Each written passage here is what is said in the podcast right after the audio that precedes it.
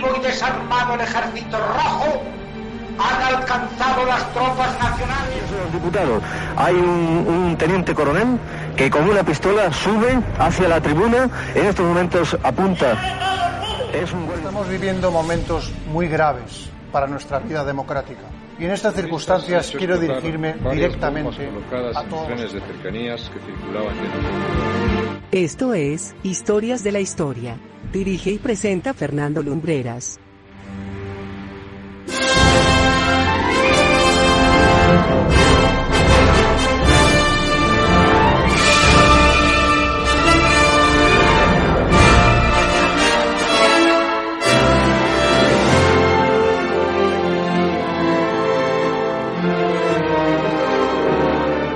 Muy buenas noches amigos, esto es Historias de la Historia, en Viva Radio y en todos esos espacios que tienen a bien acogernos y en los que nos sentimos muy a gusto y nos encontramos cada semana con un buen montón de amigos.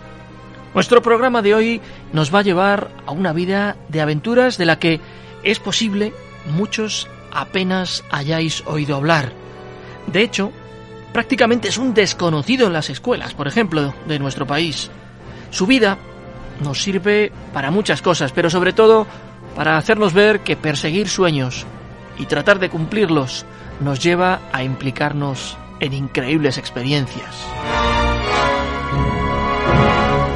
Esta noche, aquí, en Historias de la Historia, os vamos a hablar de uno de esos pioneros de la aviación. Desde Brasil, os traemos el perfil de un personaje que teníais que descubrir, Alberto Santos Dumont.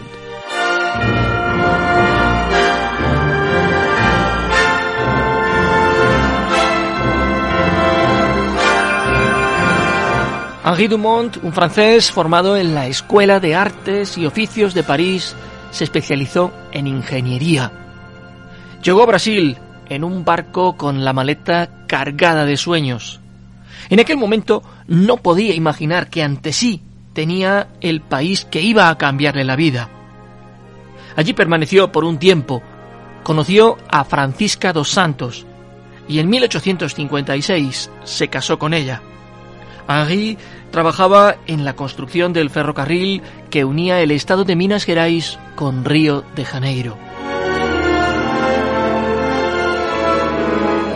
Y en el pequeño pueblo de Palmira, una localidad sobre todo minera, vendría a nacer un 20 de julio de 1873 su hijo Alberto. Aquel día, Henri cumplía 41 años.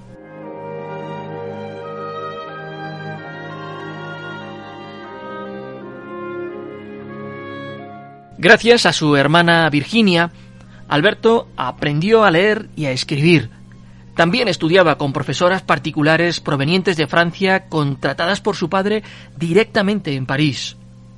Pero en sus ratos libres observaba las nubes y las aves.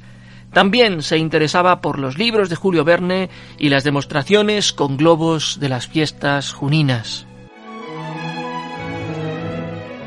En 1888 pudo ver por primera vez un globo traído por franceses para una feria realizada en Sao Paulo. Aquello le cambió la vida. Alberto comenzó a interesarse por la ingeniería y más tarde, en su adolescencia, pudo conducir las locomotoras de la hacienda cafetera de su padre.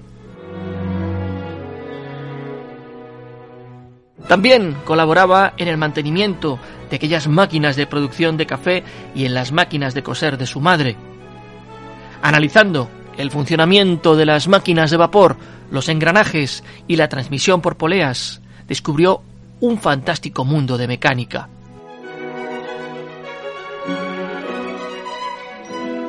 Siempre buscando información sobre hazañas aéreas, conoció las experiencias con globos de aire caliente hechas por los hermanos Montgolfier en el año 1783 y la de Jean-Pierre Blanchard y John Jeffries que realizaron en 1785 al atravesar el Canal de la Mancha en un globo.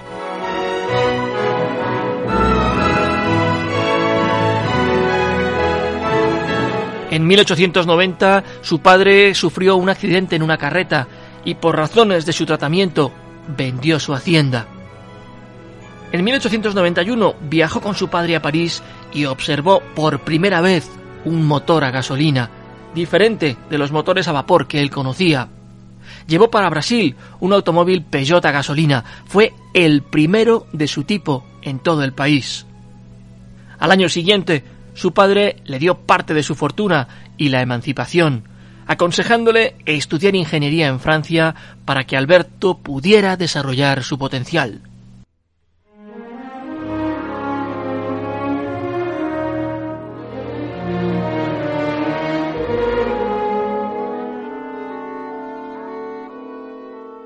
Y allá que se fue.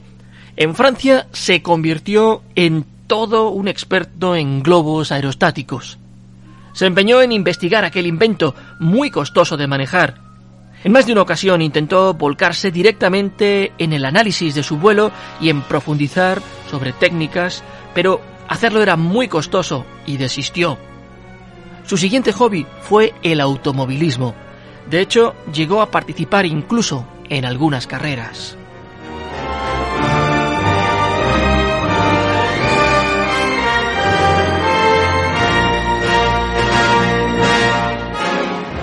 Estudió con el profesor García, humanista de origen español con un vastísimo conocimiento en física, mecánica y electricidad. También en la Universidad de Bristol en Inglaterra como alumno asistente y cuando regresó a París en 1897 construyó un motor de explosión de dos cilindros el cual adaptó a un triciclo.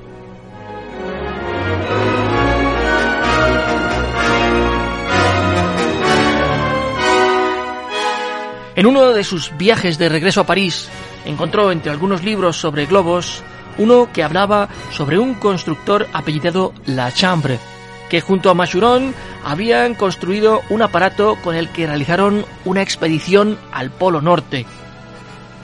Tiempo después conoció a Machuron y el 23 de marzo de 1898 Santos Dumont realizó su primera ascensión junto a él en un globo de 750 metros cúbicos saliendo del Parque de Boguirar en París y volando durante dos horas hasta el Parque del Castillo de la Ferrière, recorriendo aproximadamente 100 kilómetros.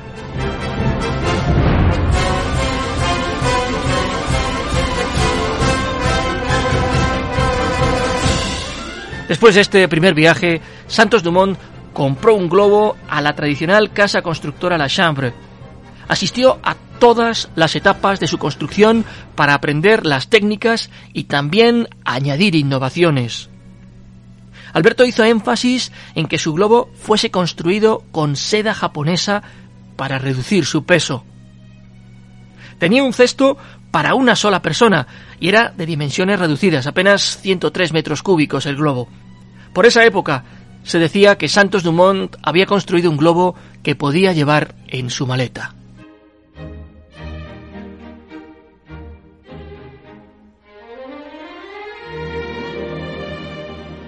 El 4 de julio de 1898 ascendió al cielo el Balao Brasil, que sorprendió a los parisinos por su pequeño tamaño.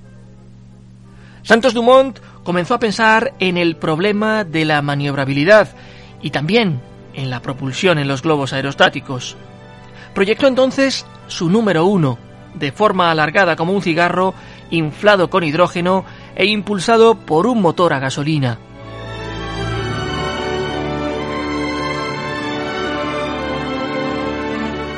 Diseñó este prototipo de manera que las aspas de la hélice del motor y el tubo de escape no fueran a entrar en contacto con el hidrógeno y produjeran una explosión.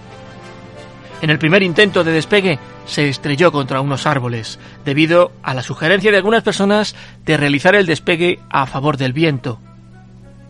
Por tal razón fue que el 20 de septiembre de aquel año realizó el primer vuelo de un globo autopropulsado, Salió del jardín de aclimatación, voló sobre París en contra y a favor del viento, y aunque tuvo un pequeño accidente al descender, el, el vuelo no tuvo las mayores dificultades.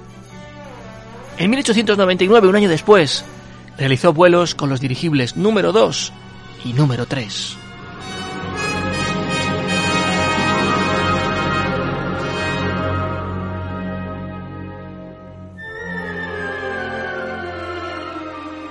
Con el éxito de los vuelos de Santos Dumont, el magnate petrolero Henri Dos de la Merde ofreció un premio de 100.000 francos a quien partiese del Parque Saint-Claude y sin ningún tipo de ayuda en tierra rodease la Torre Eiffel y regresara al mismo punto inicial en no más de 30 minutos. A este reto se le denominó el premio Deutsch.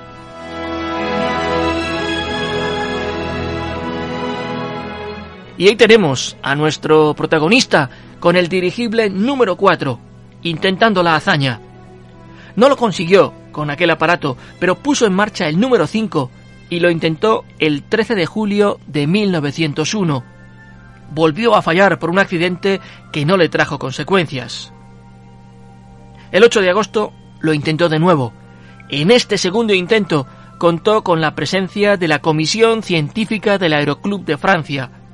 Rodeó la Torre Eiffel y continuó su camino de vuelta al Parque Saint-Claude, como exigía el desafío. El dirigible comenzó a perder hidrógeno y las cuerdas de suspensión comenzaron a ser cortadas por la hélice, cosa que obligó a Santos Dumont a detener el motor. El globo cayó y chocó contra el tejado del Hotel Trocadero, causando una gran explosión. Santos Dumont se salvó porque se amarró a la quilla del dirigible, quedando suspendido en el aire. Colgado del edificio del hotel, fue rescatado por los bomberos de París.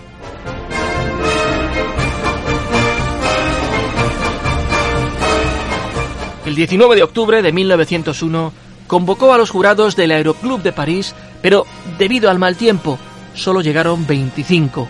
Entre ellos, el que ofreció el premio, Henry Deutsch de la Merde.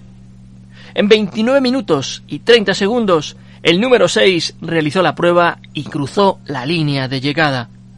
Sin embargo, hubo una polémica. La prueba había sido alterada y el nuevo reglamento decía que el desembarque también debía haber sido realizado dentro de los 30 minutos que exigía la prueba.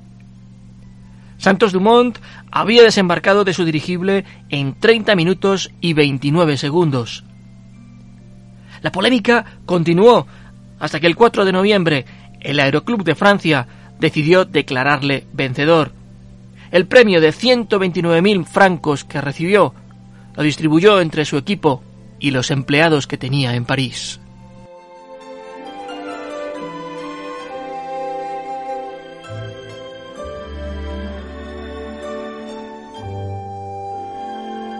En 1902, el príncipe Alberto II de Mónaco le ofreció que continuara con sus inventos y sus experimentos en el pequeño principado. El 14 de julio de 1903 participó en la conmemoración de la toma de la Bastilla desfilando con su dirigible. En esa celebración, Santos Dumont permitió conducir por primera vez a otra persona. Fue la cubana Aida de Acosta, en junio de 1904 fue a los Estados Unidos para participar en la carrera de dirigibles de San Luis. Desafortunadamente, sufrió la mano criminal de saboteadores que dejaron inservible al dirigible número 7.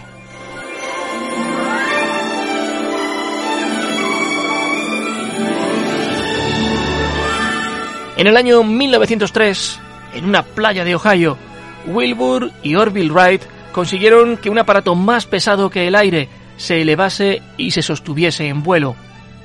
La noticia se convirtió en todo un fenómeno mundial.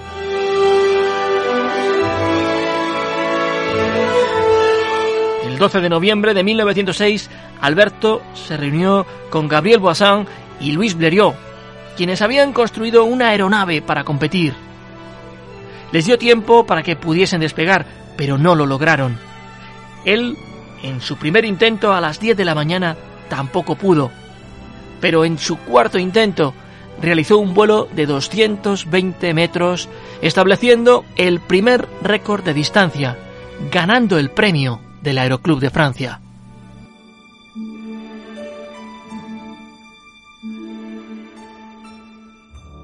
El éxito de los vuelos de Santos Dumont y el hecho de que jamás patentó sus inventos con la intención de motivar las innovaciones aeronáuticas incentivó a los ingenieros e inventores a desarrollar nuevos proyectos.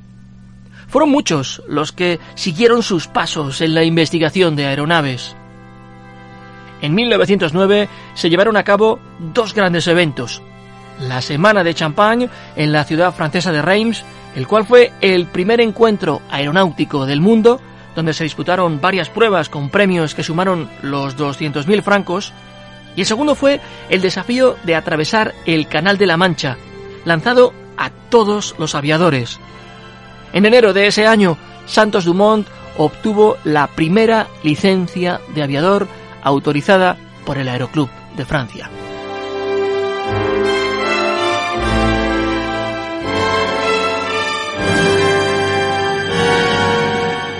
El 25 de julio de 1909, Blériot atravesó el Canal de la Mancha, convirtiéndose en un héroe nacional para los franceses.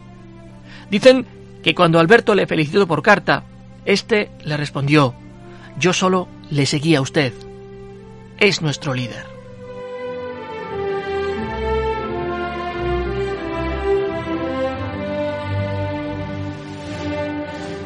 Aquejado de esclerosis múltiple, Santos Dumont envejeció en apariencia y se sintió cansado para continuar compitiendo con nuevos inventores en las distintas pruebas.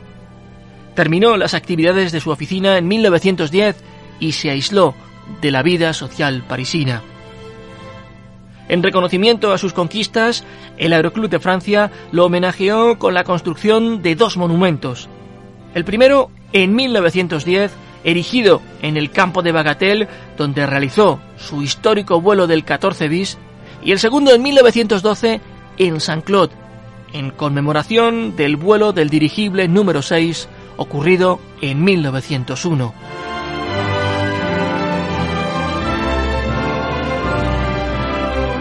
El 18 de septiembre de 1909 realizó su último vuelo en uno de sus aparatos, volando sobre una multitud sin colocar en ningún momento las manos en los comandos de la aeronave.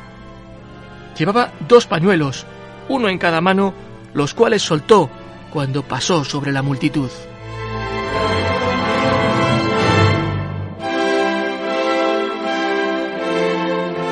En agosto de 1914, Francia fue invadida por las tropas alemanas. Era el inicio de la Primera Guerra Mundial los aeroplanos comenzaron a ser usados en la guerra, primero para la observación de tropas enemigas y después en combates aéreos, combates que eran cada vez más violentos, con el uso de ametralladoras y bombas. Santos Dumont vio de un momento a otro cómo su sueño de ver a la humanidad volando se convertía en una pesadilla.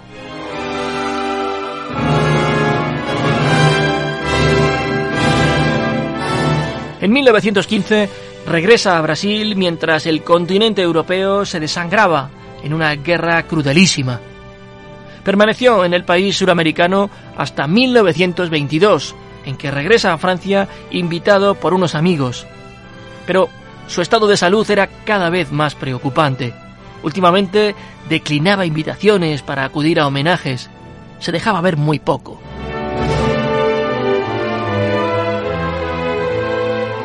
En 1932, el Estado de Sao Paulo se levantó contra el gobierno revolucionario de Getulio Vargas. Eso incomodaba mucho a Santos Dumont, que realizó llamamientos para que no hubiera una guerra entre brasileños. Pero el conflicto era irrefrenable y los aviones atacaron el campo de Marte en Sao Paulo el 23 de julio de aquel año.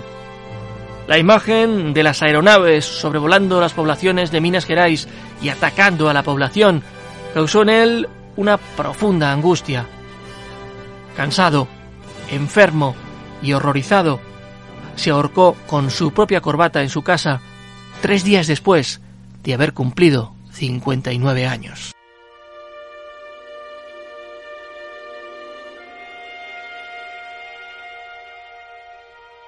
Y ya sabéis que nos gusta dar algún dato curioso de las historias que venimos a contaros cada semana. Pues bien, en esta ocasión tenemos que decir que Alberto Santos Dumont fue el inventor del reloj de pulsera. En el año 1900, él y el dueño de la firma de joyería Cartier se reunieron en París para fabricar el primero a partir de los planos de Alberto, quien también desarrolló otros muchos inventos. El reloj de pulsera Cartier modelo Santos continúa fabricándose a día de hoy con los mismos planos que se utilizasen en la construcción del primero.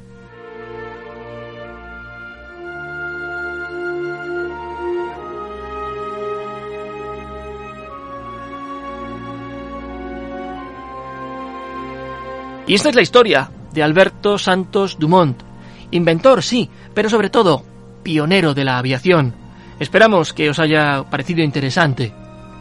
Recordad que en el portal del programa vais a encontrar todos los podcasts que hemos emitido hasta la fecha, así como un buen montón de contenido extra para hacer mucho más intensa vuestra experiencia con nosotros. Historias de la Historia regresará la próxima semana con un nuevo programa, una nueva aventura y una nueva experiencia. Hasta entonces, como siempre decimos, muy buenas noches y buena suerte.